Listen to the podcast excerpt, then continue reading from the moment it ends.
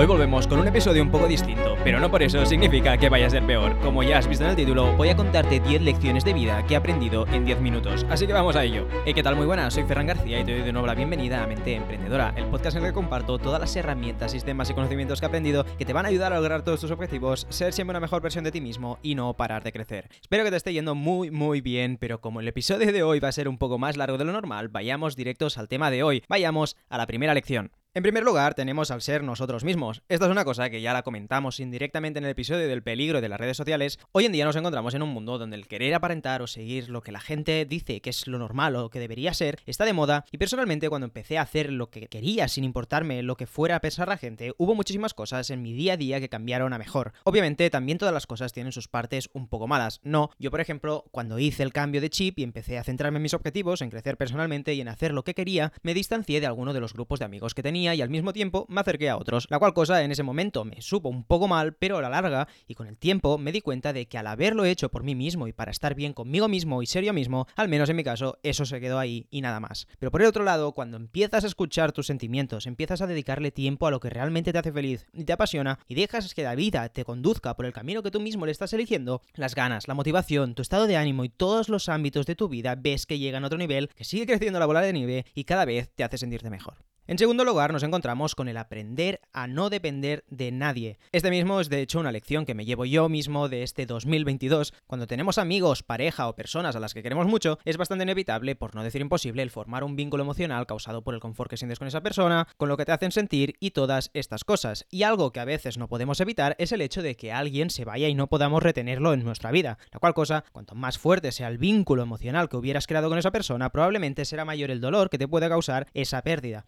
Eso mismo, el estar bien contigo mismo, el tratar de centrarte en el presente y el tratar de disfrutar todos los momentos sin importar lo que pueda pasar o no, resulta fundamental para vivir con más comodidad y con menos preocupaciones. Debemos aprender a primero estar bien con nosotros mismos y luego aprovechar y disfrutar a las personas que se nos presentan a nuestro alrededor. En tercer lugar, creo que es fundamental el tener un buen grupo de amigos, no muchos amigos, no ser muy popular, sino tener a esos 3, 4, 5 amigos que van a estar ahí. ¿Y por qué esto es bueno? Ya he dicho justo en el punto anterior que lo ideal sería estar bien con nosotros mismos y no depender de nadie en todo momento. Pero, ¿qué es lo que pasa? Pues que los seres humanos somos completamente imperfectos y muchas veces estas cosas no las conseguimos. Así que tener esas pocas personas en tu vida, que pase lo que pase, van a ayudarte, van a distraerte cuando lo necesites, van a motivarte y que van a estar en las buenas y en las malas, pase lo que pase, incondicionalmente, es algo que he aprendido que no se puede dar ningún valor porque es algo que de verdad no tiene precio y es un auténtico lujo. Y precisamente lo bonito de estas personas es esta incondicionalidad que tienen, algo de lo que muchas veces no nos damos cuenta, ni que lo recibimos, ni que lo damos, que precisamente esto hace que estas pocas personas se queden ahí.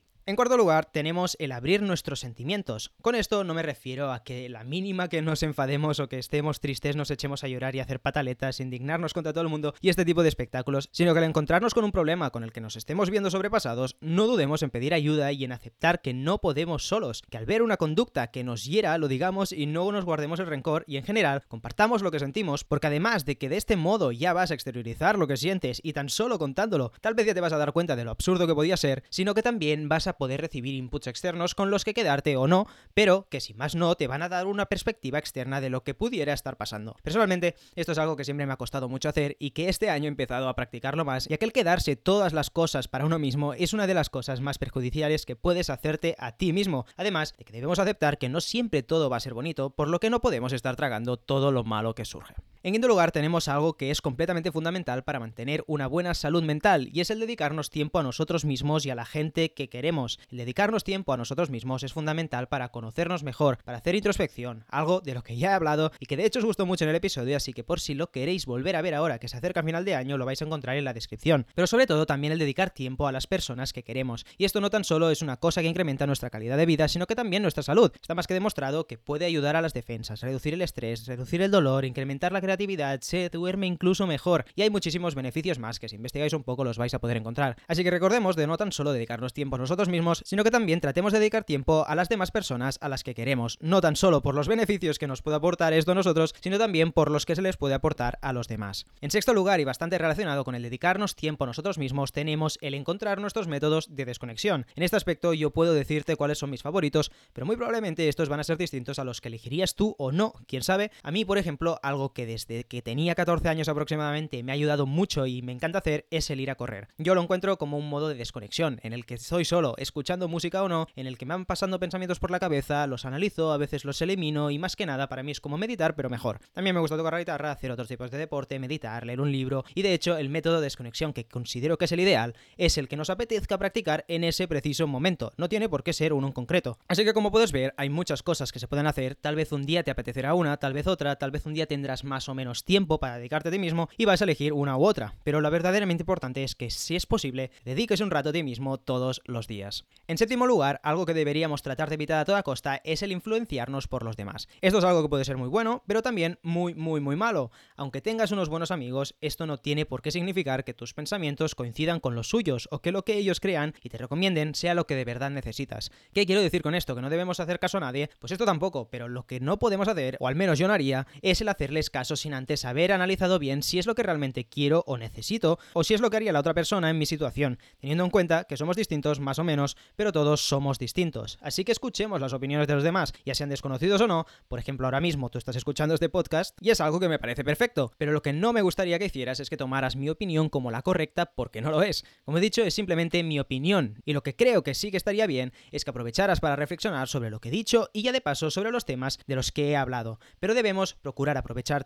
toda la información externa de manera crítica y analizándola. Con el número 8 tenemos al no juzgar ni criticar. Con estas dos, sobre todo con la primera, creo que no hay cosa más difícil de hacer o de tomar el hábito. ¿Qué es lo primero que pensarías si de primeras conocieras a alguien que huele muy mal y va mal vestido por la calle? Tal vez no sea así, y de verdad que todos deberíamos no serlo, pero si entras en una tienda o te cruzas con alguien por la calle, probablemente estos podrían pensar mal de ti por oler mal o por no ir bien vestido. Pero ¿cómo puedes saber si esa persona es como tú te la has imaginado o precisamente en ese momento él estaba vestido de estar por casa y había tenido que salir corriendo casa por una urgencia médica o algún problema y por eso olía mal. No lo podemos saber. O por qué alguien conduciría imprudentemente por la carretera. Por ser imprudente o porque está llevando a un herido al hospital y no tenía otro remedio. Como no podemos saber todo lo que ha vivido las personas con las que convivimos a diario, no las juzguemos, porque si hubiéramos vivido cada una de las situaciones que ellos han vivido, seríamos completamente iguales. En penúltima y novena posición tenemos al abrirnos a los cambios. Esta es una habilidad completamente fundamental e imprescindible y que desde pequeños nos deberían hacer trabajar más. Si nos fijamos un poco, alguien que está acostumbrado a tolerar el cambio probablemente no tendrá tanta dependencia emocional sobre las personas, o estará acostumbrado a tratar con los distintos tipos de personas y por eso no las juzgará tanto,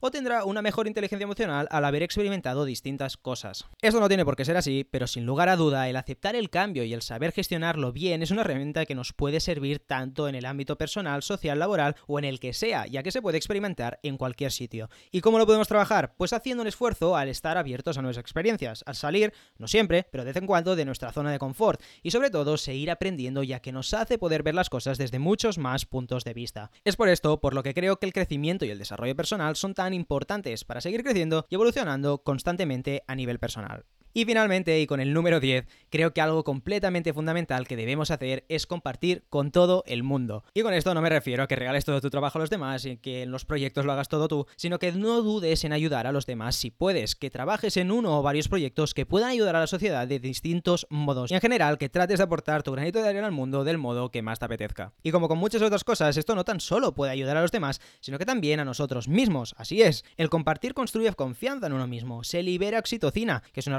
que aumenta el sentimiento de bienestar, invoca gratitud, la cual está muy asociada a la felicidad, implica cooperación y muchas cosas más que comportan un beneficio no tan solo a nivel social, sino que también personal. Así que no te lo pienses ni un solo segundo más. Si ves que con una pequeña acción puedes ayudar a alguien o a muchas personas, no dudes en hacerlo. Hasta aquí el episodio de hoy. Este ha sido ya el penúltimo episodio de esta temporada, así que si te ha gustado el episodio, no dudes en suscribirte al canal y compartirlo, ya que esto no solo ayudaría a crecer este podcast, sino también a los demás. Recuerda también que en la descripción encontrarás al canal de YouTube del podcast por si estás escuchando desde Spotify y también los enlaces a los episodios que he mencionado durante el episodio. Como siempre digo, espero que te haya gustado el episodio, te lo hayas pasado bien, te haya servido este rato aquí conmigo o que al menos hayas aprendido algo nuevo. Nos vemos la semana que viene y hasta pronto.